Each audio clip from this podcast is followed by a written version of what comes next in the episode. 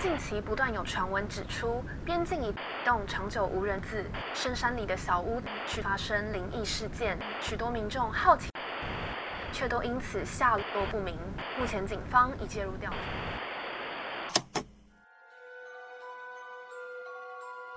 欢迎来到怪奇故事屋。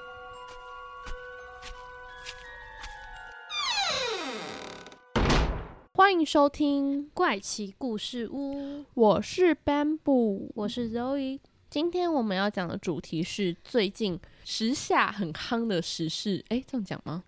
应该说最近真的是应该人人都有看过这个新闻啦。今天我们要讲的就是有关社里教的事件。社里教应该算是近期在网络上发酵最快的一个事件议题吧。它其实不太算事件，应该真的比较像议题。那这一个社里教的事件呢，其实最一开始，应该说我们知道的一开始，就是因为 Netflix 上面有出了一部纪录片，叫做《以神之名：信仰的背叛》，然后这里面呢就讲了很多关于社里教它的。我该怎么说？种种恶行，对社里教它背后到底都做了哪些事情，然后去揭发这个有点像是邪教一般的宗教，那我不能称之它为宗教、欸，我觉得会有点，是你不能、啊有，但是对大部分的人来说，它是它还是一个宗教。对啊，就像维基百科，它其实并没有说它是邪教，而是被写说通称为邪教，就是大多数的人通称这个社里教为邪教。哦 OK，懂它并不是直接指明说你就是个邪教，嗯嗯嗯嗯，我觉得我们还是要尊重啦，尊重。对，有可能就是在我们现在谈话的当下，这些教会的人也是正在做他们日常的一些祷告啊、上教会啊的一些教会活动。嗯那其实我在跟我爸妈说到这个教的时候，他们其实都知道这个教，但反而不太知道最近有上了这一部嗯纪录片。他们有印象的，应该是在好几年前的那一次。你说在台湾比较爆发的时候是二零零一年，好，等等就会跟大家讲到关于社里教大致上的一个时间轴这样子。好，嗯那就请奔补先来跟我们介绍一下社里教是什么，以及这一次到底是发生了什么事情。社里教其实刚刚也有提到，其实对里面的教会人员或者是里面的信徒们来说，它其实就像是一般的宗教。他们深陷在里面，并不会特别觉得哦，我是正在邪教当中，他会只是觉得他就是一般的信仰而已。嗯嗯，那社里教他的创办人是郑明熙，是韩国人。他原本在他的家乡叫一个月明洞的这个地方，在韩国，对，在韩国，月明洞是位于韩国应该是比较偏乡下的一个地方。他在他的家乡月明洞创立的这个教会，那在一九八二年的时候创立，一直到一九九八年这一段期间，就是越来越多人去信仰这个社里教。那大家会越来越相信这个社里教原因，是因为郑明熙他都是以非常科学根据的方式来嗯解读圣经给大家听。大家也许在信仰基督教的时候，偶尔还是会对于一些圣经上的教义感到疑惑跟不了解的地方，但是郑明熙他讲解的教义却能够让人非常的信服。就是他会用一个比较科学性的那种论证的方式去跟你解说圣经是怎么样的，所以不是很了解圣经的人就容易相信他。对他就是在月明洞这个地方，然后慢慢的越来越多人信仰他的这个教会，然后最后呢，甚至扩张到首尔。他刚开始进入首尔的时候，他就是从首尔顶大的学生们慢慢扩张的，所以信仰这个教会的人。大部分都是一些高学历，然后呢高知识分子的嗯人，然后是在学的大学生，对，都是一些青少年这样子。可能因为他们高学历，他们在帮忙传教的时候，大家就会听到哦，你的学历很高，大家可能会比较相信更容易信服他们。懂。那在一九九九年的时候，在韩国爆出了有一位社里教的女信徒，她为了脱离这个社里教，遭到社里教的信徒绑架的事件。这个社里教的恶行恶状，才被韩国人慢慢的在揭发。对他其实一直到一九九九年才正式的被所有韩国的人，应该说韩国全国，对对对，社会揭发了他们的恶行。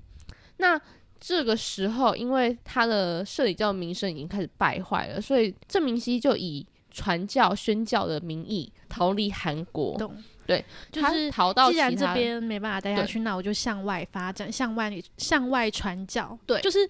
实质上是逃亡，但是名义上是传教。对，他就逃到日本啊、台湾啊、香港、中国，甚至是到马来西亚去继续扩张他的版图。社里教正式会在台湾爆发，是在二零零一年的时候，在当时的论坛 BBS 上面的正大版有一篇文章，他就是在讲说。有一位女学生被社里教的教主性侵相关的一个标题，那这篇文章虽然很快就被删掉了，但是其实这篇文章后来被一直转发转传到了台湾的大学各个版面上，懂？就是这件事情其实已经被传到对，比如说台大、清大，对，它整个被传开来了，然后呢，台湾才开始关注了这件事情，才发现原来社里教已经。蔓延了整对，蔓延了台湾非常多的校园，尤其是在台湾顶大，例如台大、政大、师大这些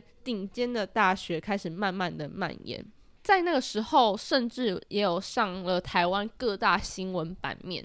对，所以那时候其实，在台湾闹蛮大的。郑明熙他正式第一次被抓是在香港的时候，他那时候因为签证满了，他必须要换护照。那当时香港的人员发现了异常，调查他的资料，发现这个人其实被通缉中，就将郑明熙拘留住。那社里教的信徒们就凑凑凑凑了十万美金帮郑明熙交保，然后郑明熙弃保之后。他以偷渡的方式逃离到了中国，然后继续生活，继续传教。那一直到二零零七年的时候，才再度在北京被捕。那二零八年从北京才传回了韩国。那在韩国开庭这样子，韩国那时候的审判最终结果是判郑明熙是十年的有期徒刑。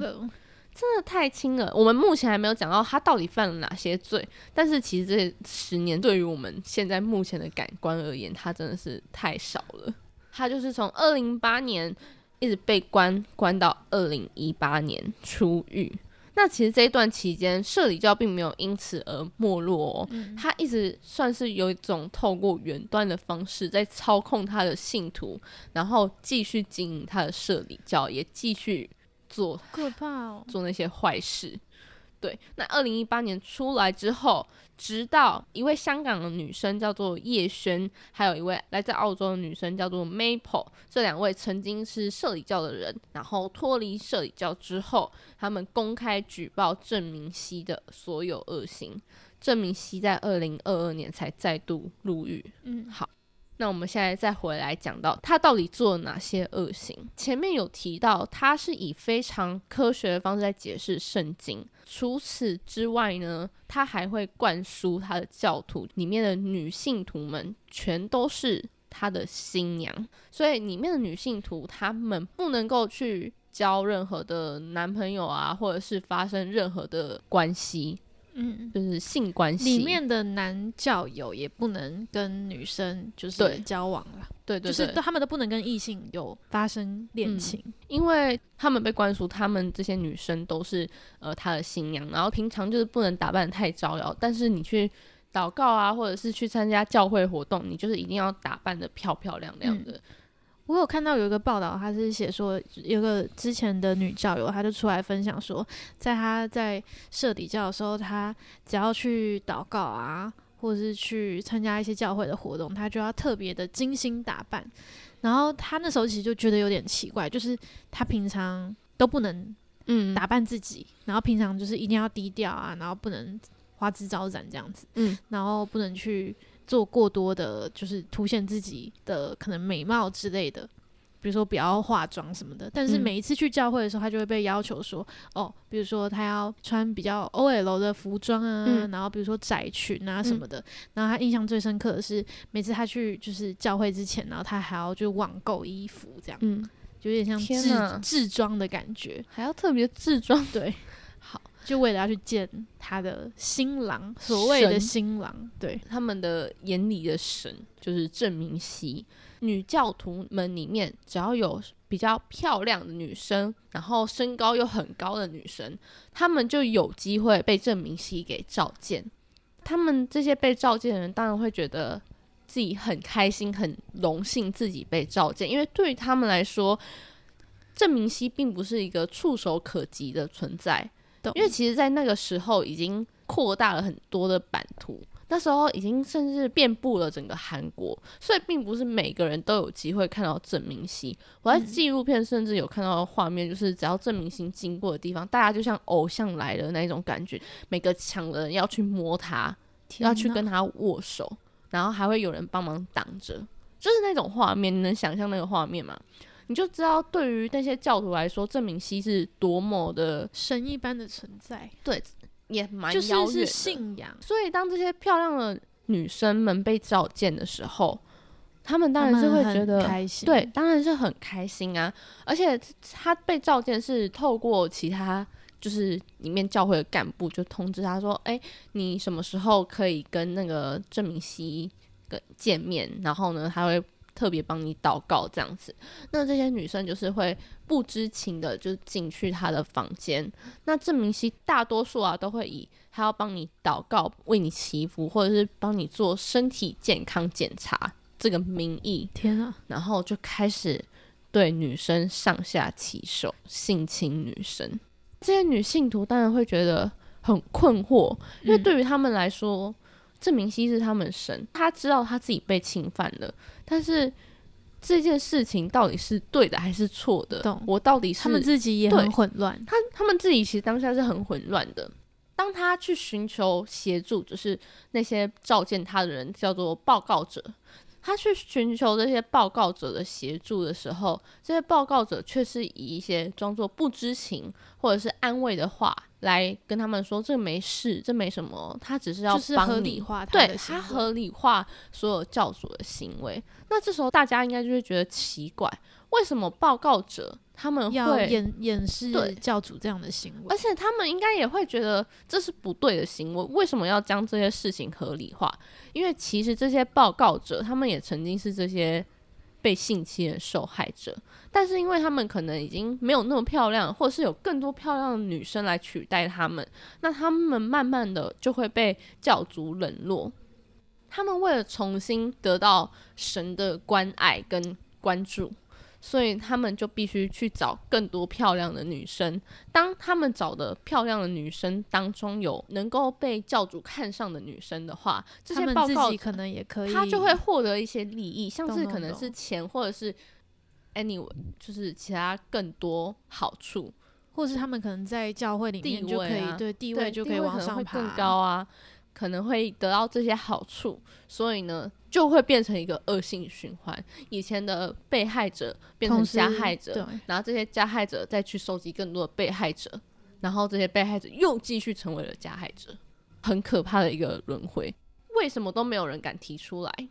因为很多里面的教徒们，他们都会灌输说，你只要反对社里教的人，全都是撒旦、嗯恶魔。嗯所以，当你开始产生了一些怀疑，或者是想要离开这里的时候，你也会被原本的自己的信仰被否定。对，而且好像有说，就是如果你背叛这个教啊，然后你可能就会会下地狱，或者是说，如果你跟别的异性交往的话，嗯。那你们就会生出畸形儿，就是类似这样子，你就会受到惩罚，或者你会受到呃报应的那种感觉，去让他们没有办法逃离这个地方。对他就是透过这些言语上的，有点算是间接威胁，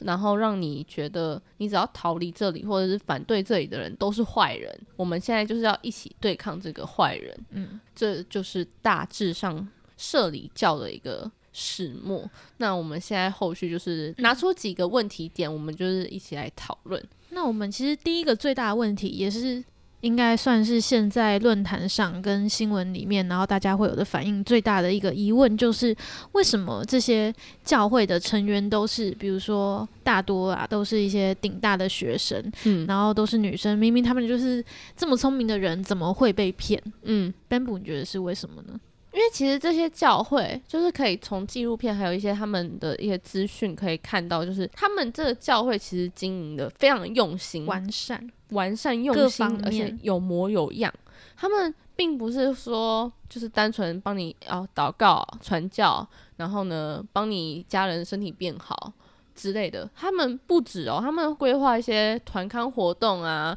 然后就是他们彼此之间都会关心。彼此间的状况，然后去关心你，然后让你对这个地方产生归属感。他们有点像是已经深入了你的日常，然后这个教会他可能，比如说你是大学生，他会帮你办什么升学讲座啊，或者是比如说生涯规划的活动啊，会让你觉得哇，这边很像是一个就是呃，对我未来有帮助的一个地对对方，然后互助会。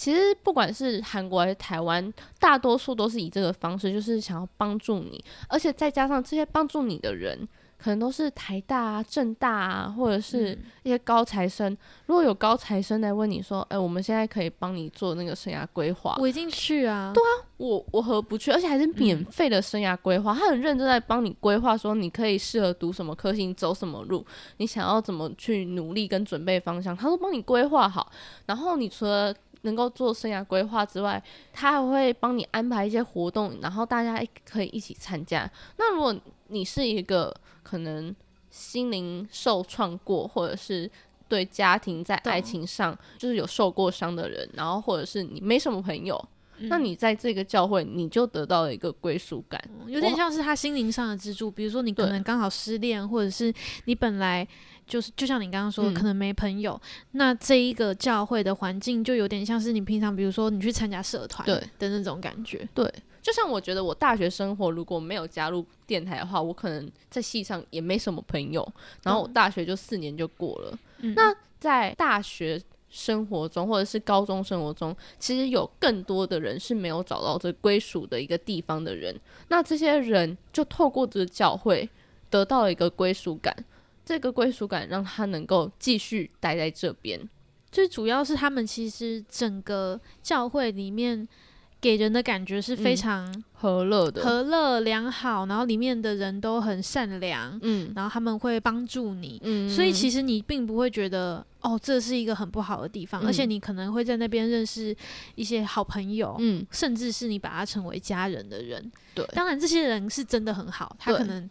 是真的想要帮助你。嗯。我们并没有觉得说，就是现在参加社里教的人就都是是坏人。坏人。嗯。其实最主要就是。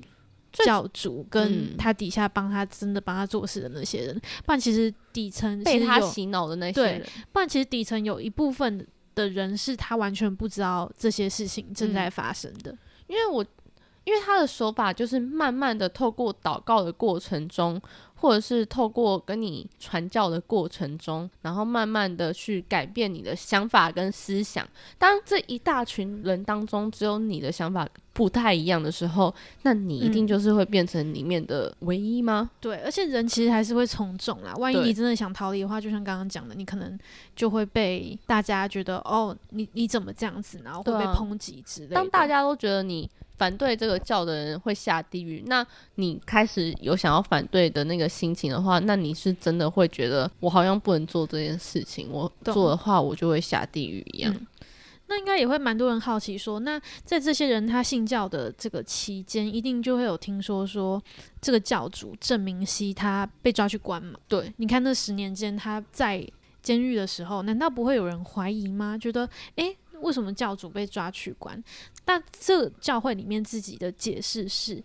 这个教主证明系他就像耶稣一样，嗯他就是受到逼迫了，然后不被信任之后，或者是被栽赃、被被陷害，嗯才会导致他现在呢承受时代的十字架，不像是耶稣那十字架，而是现在时代的十字架，也就是所谓的判刑。他真的把自己伟人化、欸，，对他有点像是圣经里面的一些教义去讲述说为什么他现在会有这样子的遭遇。把他入狱这件事情合理化。在这个案件里面呢，可能会有一些人，比如说出来作证啊，然后会有一些证据会指称说，哦，这个人就是证明其他真的做了坏事。嗯，然后这些教会也会跟那些信徒说，哦，这是因为韩国的宗教的斗争啊，或者是他们就是为了利益才会抹黑他们的教主，所以他们的教主现在是为义受逼迫，所以才会在里面就是为大家承受这个罪这样子。所以他其实入狱这十年间，他的教还是继续在扩大的。超可怕，然后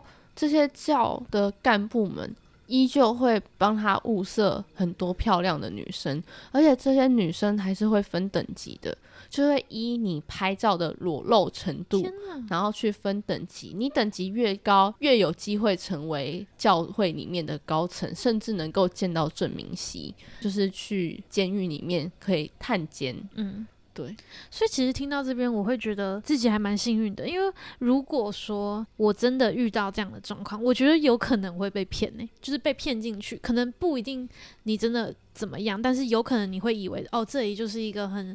很好的教会啊，然后大家都从事一些很善良的活动啊，互相关心，你不觉得其实蛮正常的吗？就是被骗进去这件事情。我觉得如果在我很脆弱的时候，就是在我非常低潮的时候，遇到了这有一个人伸伸出手，他想要就是帮助你，全心全意的帮你，然后，但我觉得我很难诶、因为我这个人蛮理性的，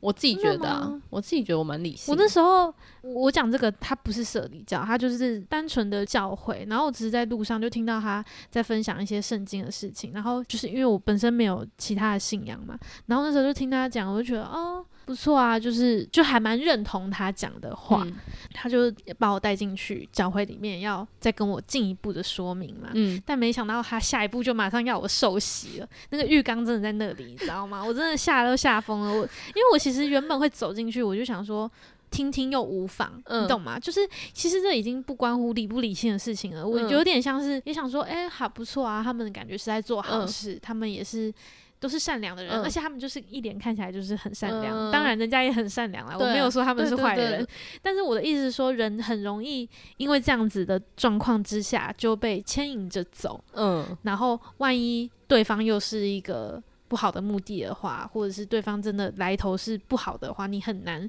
去判断。对啊，其实也不是只有这边，也不是只有讲基督教，可能或者是天主教，现在可能就是我们遇到了 Loy 遇到的这个教，刚好是可能是基督教，但其实。路上真的蛮多各种不同教派的人，佛教或者是可能是一些信仰不同的神的一些教派，他们也是会在路上拉人，但是你很难去判断他到底是不是邪教。就像这个社里教一样，你可能真的遇到的时候，你也很难去判断说里面到底是好还是是坏，或者是有什么怪怪的地方。因为其实很多加入社里教的人，也是后来才慢慢发觉这个教怪怪的怪。怪的，然后才慢慢的退出这样子。其实他们蛮多就是社里教的教徒看了这个纪录片之后，都有被吓到。有一部分的人，他当然可能不敢看，或是他嗯就是打死不看，嗯或者是他就是抵死不看，他觉得那就是在骗人的东西。嗯。那有一部分人他看了之后发现，真的就是里面是真的，比如说有录音、有证据、嗯。有画面、有证据，嗯。然后看完之后他会觉得，就是我觉得其实他们这样还蛮还蛮可怜的，就是他们把这个教会当成他的信仰，把这个教主当成他神他的神，就是他的信仰的核心价值，有可能是他整个人的价值都是定义在那个人身上，嗯结果他却亲眼见证了原来他他信仰的人是这样子的。我觉得那个打击一定超级大的。所以很多人他在看完这个纪录片之后，他可能就在 D 卡或者在其他论坛上面分享了他看完这个纪录片之后，他的心情有多么的混乱。然后我看了之后，他就有说，比如说他看完这个纪录片，他又去想着那些就是他当初进这个教会的时候。那些教条都是教人家怎么为善呐、嗯然后那些他在笔记本上面写的那些小笔记啊，然后他自己看的都觉得很难受，他就是有点不知道要怎么看待他做的这些事情。明明嗯他做的这些事情都是好的，嗯都是要叫大家去做一些好事啊，然后嗯去做一些善良的行为啊。嗯，但是你信了这个教，它却是这样子的时候，你应该要去怎么解释你之前相信的东西？我光听这一段就觉得好痛苦哦。对，然后我就觉得其实真的很过分，就是利用宗教去操控人心，然后去达到他自己想要的肉体上的欢愉，然后去性侵女生。然后纪录片有一位教授，学校的教授哦，他就说他曾经也是在社里教里面担任很高的干部称谓。然后呢，他那时候对于郑明熙把他视为神的情况严重到他妈妈卧病在床，已经病危通知了。他祷告的时候念的不是说希望神可以帮助我，而是希望郑明熙以郑明熙之名，然后呢来帮助自己的母亲可以痊愈。他在讲这一段的时候，他妈妈还问他说：“你到底在讲什么？”就是他现在他在讲这一段的时候，他其实也觉得自己当初到底为什么会这样子。可是那时候的自己，就是真的把他当做嗯神一样的存在。很多人祷告不是说希望耶稣可以保佑我，或者希望什么神可以保佑我，或者希望神可以保佑我妈妈可以痊愈，但他却是以希望郑明熙可以让他妈妈痊愈。嗯但是其实关于这一点，纪录片也有提到，就是说有些很神奇的事情，真的就莫名其妙的发生。就比如说郑明熙碰到一位已经被宣判只剩下三四个月的女生，不是那种性侵的碰碰啊，就是被郑明熙碰到一下，就奇迹痊愈奇迹愈，式奇迹式的痊愈，就很多类似的文章在出现在那个可能是他们宗教的报道上面，嗯或者是出现在一些报道上面。懂？就是他有一些行为是被誉为是神机，所以你没有办法不相信，你觉得哇，这个人可能真的是圣人，对因为居然发生了这样子的神迹，那你也不得不相信。而且在他一九九九年第一次被曝光他的恶行的时候，他其实在那之前的大概好几年前就已经先跟他的信徒们预告说，一九九九年是他会被钉在十字架的一个年份。就没想到他一九九九年的时候真的对真的被捕。他还说他二零生二三年有一个大劫，就是这篇纪录片，就是现在他要被被抓去关。那我希望他这个大劫他是活不过这个劫，我真的希望他的预言是很可怕的。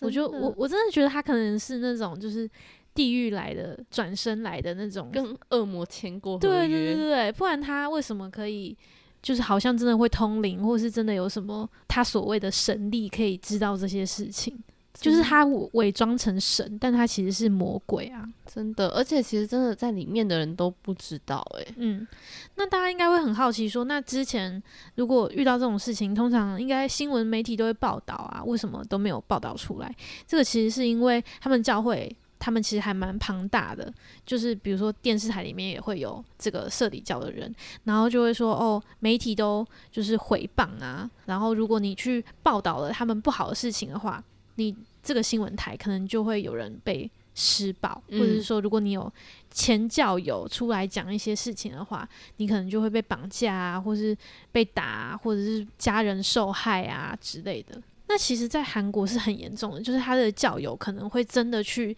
找人，就是殴打他之类的。超恐怖的。对然后，所以为什么这一个纪录片没有在韩国直接上映？为什么会选择在 Netflix 上面上映的原因也是这个，就是因为它是境外的平台，所以为了要保护当地的媒体，才会选择在这里上映。其实这样我觉得也算好事，嗯因为你看全球都知道了，就是聚众的力量，其实嗯，加上你看它现在纪录片的事情跟新闻上的真实案件的时间是重叠的，就是是真实发生的事情，嗯所以会让大家更加的关注这个事件。对。那我们刚刚在最后的时候有讲说，二零一八年他出狱之后，是一个香港女生叫叶璇，然后她跟另外一个澳洲女生一起来公开举报嘛。那其实，在这举报的过程中，纪录片其实也有记录到，她其实叶璇本人是非常害怕，跟她整个发抖，她一直到记者会前面，甚至是紧张到呕吐，就是在嗯干呕的那一种，她根本没有办法。但是她觉得这件事情必须被公开。我觉得他超有勇气的，而且你知道，在他去公开的时候，从他从香港来到韩国公开，因为他其实是逃回香港的。嗯那他为了公开这件事，又再回去对，因为他知道韩国有在拍这个纪录片，他为了要公开这件事，他从香港来到韩国拍摄，然后并且开了一个记者会。他在那之前就是已经有被各个香港甚至是韩国的摄影教的教友警告，就是不要回来拍这个纪录片。然后他在香港的时候就被跟踪，在韩国的时候又,、又继续哦。被跟踪，然后甚至半夜的时候有人去狂敲他饭店的门。天呐，他的心理压力一定超重，而且他其实人身安全，对，就是我觉得他要做出这件事情，真的是就是为了大家牺牲呢、真的，因为纪录片其实有很多匿名的女性，其中一个女生她说的话就让我觉得非常印象深刻。她说她会愿意来拍这个纪录片，她是觉得因为在她那个年代，在郑明熙被关之前，明就有这么多事情发生，却没有人敢站出来说话。但是现在到二零一八年，这个叶璇那么年轻的，也不是二零一八，他他来拍摄的时候应该已经二零二零年或二零二一年，还仍然还是有这么年轻的女生继续受到郑明熙的迫害。他觉得他现在自己也有了小孩，但没想到就是为什么这个恶人还在作祟？仍然还是有受害者。然后这个这么年轻的受害者还愿意出来出声，然后为其嗯他的女生抱不平，为了揭发这个社里教，嗯所以他愿意站出来。嗯，他愿意勇敢的站出来，嗯就是帮忙讲。虽然他是匿名的，可是我当下就觉得，我听到他讲的话，我觉得真的冲击蛮大的。而且那时候叶轩也有讲说，他被性侵之后，他必须一直安慰自己说，他其实，在性侵之前，他就一直灌输自己，我是很喜欢这个爷爷的，因为对他来说，郑明熙是一个爷爷啊，已经是嗯爷爷的年纪嘞，他必须七十几岁，对啊，他必须一直灌输自己说这是一个很好的爷爷，然后这个爷爷能够帮助我这样子。懂？但是被他性侵之后，他还他只是觉得自己怎么遇到这种事。他明一方面觉得自己为什么遇到这种事，还必须一方面一直的灌输自己说这爷爷是好人，我必须喜欢上这爷爷。嗯他对自己做的事情也感到很混乱。嗯，这个其实我有观察到一点，就是最近不是，呃，应该说前阵子啊，不是社里教就爆出说。阿迪也曾经是社里教的一嗯员嘛，然后另外我不知道你认不认识有一个 YouTuber 叫做 J R 李，不知道，反正他是也是那种教英文的，嗯然后他也有被爆出说曾经有参加过社里教，然后我观察到的是，不管是阿 D 还是 JR，然后他们的声明稿里面就是不会有负面的啦。嗯应该说阿迪他最多也只有讲到他觉得当时觉得怪怪的，嗯所以就赶快离开了。嗯，可是你看他也不敢真的说针对他说这个对，教不好，对，所以我觉得光是跟这个教做切割，这个就已经对他们来说算是很跨出很大的一步了。嗯毕竟那曾经是你的信仰，然后你要做切割，你要去否决，你其实有点像在否定自己，就是否定你自己当时的信仰，嗯其实是一件很困难的事情。所以我觉得，甚至那个 JR 里是比阿迪是更更夸张的。他在他的那个声明稿里面就就讲说，他从小就是基督徒啊，然后后来就是加入了这个就是社里教的分分会，就是台湾的这个叫做基督教福音宣教会之后，他就发现里面的人都很善良。嗯他说可能有时候会有点不合的地方，但是他说绝对没有像新闻还有媒体报道的那些事情一样。嗯他的意思是说他自己没有遇到或是看到过媒体报道这些事情，嗯所以他讲的这些话都是很客观的。然后他后来也有说，就是他其实也有怀疑过，说，诶，那那个证明熙的事情是怎么样？嗯然后他在这个声明稿里面就写，当时的牧师呢有仔细的跟我说，就是法庭的状况，也有给我一些不同观点的报道，主要是有跟我说明当时的提告者有写下悔过书，以及过程中有人承认他是伪造证明，就是有做伪证。也请我要好好的祷告，所以他当时呢，就是有相信了这个牧师牧师的讲法，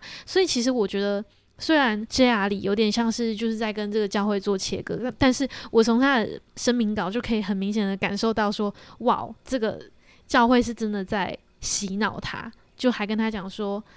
哦不同观点的报道啊，然后有说就是比如说提告人有写悔过书，有人做伪证啊，其实你的教主是没有做那些事情的。但我觉得他会以这个方式来写的话，就是代表说他其实也知道这个怪怪的，所以他才会以这个叙事手法对才这样子写。他知道，可是他在里面都没有写到去判断，你懂吗？他没有嗯任何的批判性的，他一切嗯都是非常客观的。然后他还写说，他其实有看过郑明熙本人，然后他就是呃，他里面就有讲说什么。他在见到郑明熙的时候啊，郑明熙就是大多数都是在忙一些教会的事情，都是在运动啊，都是在干嘛，所以从来都没有看过他做那些事情。嗯，但是这个就被很多网友解读说，那所以你就是在觉得说郑明熙他没有问题嘛？你就是在觉得社底教没有问题嘛？但我觉得以他的角度，以他的角度来看，的确是没有问题，因为这些事情并不是会被放到台面上的、啊。所以，所以我就觉得，就是从，因为其实好，我自己老实说，我自己就是有在订阅 JR，然后我觉得 JR 是一个大家可以去看他影片，他他真的是一个蛮有智慧，然后也蛮理性的一个人，所以他当初在写这个非常客观的声明的时候。我也觉得哦，写的很好，但是你仔细去看，你就会发现，嗯，它里面有提到说他没有看过那个纪录片，嗯，所以我只是在想说，那会不会是他们也不想去看，或是不敢去看，就不敢去面对这个事实？嗯，你懂吗？就他觉得或许会有这样的事情发生，可是他们曾经相信过这个信仰的人，他们心里的某一块还是不敢去面对。嗯，我觉得有些网友其实也是想的蛮过分的，然后他就说：“哦，这个 JR 明明就爱郑明熙，爱社里叫，爱的要死，还在那边假装要切割。”然后我就觉得，其实你跳脱出来想，他真的在里面的人，他真的会觉得嗯，这是一切是没问题的。就是当他被蒙蔽的时候，他也只能这样子表达他自己的观点。所以我自己观察到是这样啊，就是在还在那里面的人，因为现在网络上就分两种嘛，一种是他已经看清了，嗯，然后另外一种就是像可能像 JR 这样子的人，嗯，我就觉得其实会替他们觉得蛮可惜的吗？就是觉得那些人很可恶，就是为什么要利用别人这么虔诚的信仰，然后去做坏事？就是像我刚刚有讲到很多纪录片里面匿名出来愿意讲讲里面的所有恶行恶状的那些人，其实他们好几度在叙述的时候也是哽咽的，嗯，就是他们可能对于当时的事情，其实对他们来说是想忘记的，他们知道自己做的事情是错，但是对于他现在他们来说是真的很难去启齿的话，但他愿意站出来特别讲。好的，那我们今天的节目呢，也大概到这边结束啦。今天好像是讲蛮久的，对，其实我觉得可以跟大家分享一件事，就是我们今天在录这一集的时候，我们录录到大概六分钟的时候，就是我们刚开始要讲一九九九年发生的那个要揭发对，呃社里教的这件事情就是我们在讲那个社里教的，就是我们在讲社里教的年表，然后讲到第一个它发生的事件的时候，事件爆发的时候的那一九九九年，我们档案后半段都不见了。对，就是而且我们是录到大概半小时，然后才发现说原来在六分钟，就是在讲那个一九九九年的时候，我们的档案就停掉了。已经停了，而且我们没有人按暂停、欸，大家大家会不会觉得我们在瞎掰？没有，我觉得大家一定觉得啊，就宕机啊。然后我刚刚就一直跟 Bamboo 说，啊完了，郑明熙的魔爪已经，他的那个电脑这边来他的那了个魔力已经深入到我们这边来了。为了不让我们录这个节目，他的大发功啊，没办法，我们就是要上架，怎么样？对，我们就是要上架可。是我觉得真的很巧，就是刚好断断点是断在我们要讲他做了什么事情。因为其实我们我们第一次在讲那一段的时候，我们两个有稍微在录音的时候讨论一下我们要讲的方式，所以我们一直以为是因为我们在讨论过程中，我不小心按了暂停，然后我忘了继续按开始，就不是、结欸。果听了内容之后，发现也不是，它是我们根断在一个很奇怪的地方我。们根本还没开始在讨论我们到底要怎么表达一九九九年这一段。而且我觉得重点是我们就是做节目一年多来，从来没有遇过这个状况。就是我们有宕机过啦我，们有宕机过，可是没有遇到就自动暂停过。但是必须要讲，我们今天电脑真的，一开始就有点怪怪的啦。好啦，所以也不一定就是看大家没有不一定，应该真的不是我们自己在那边乱想，我只是想跟大家分享。没有，我觉得应该就是 好啊，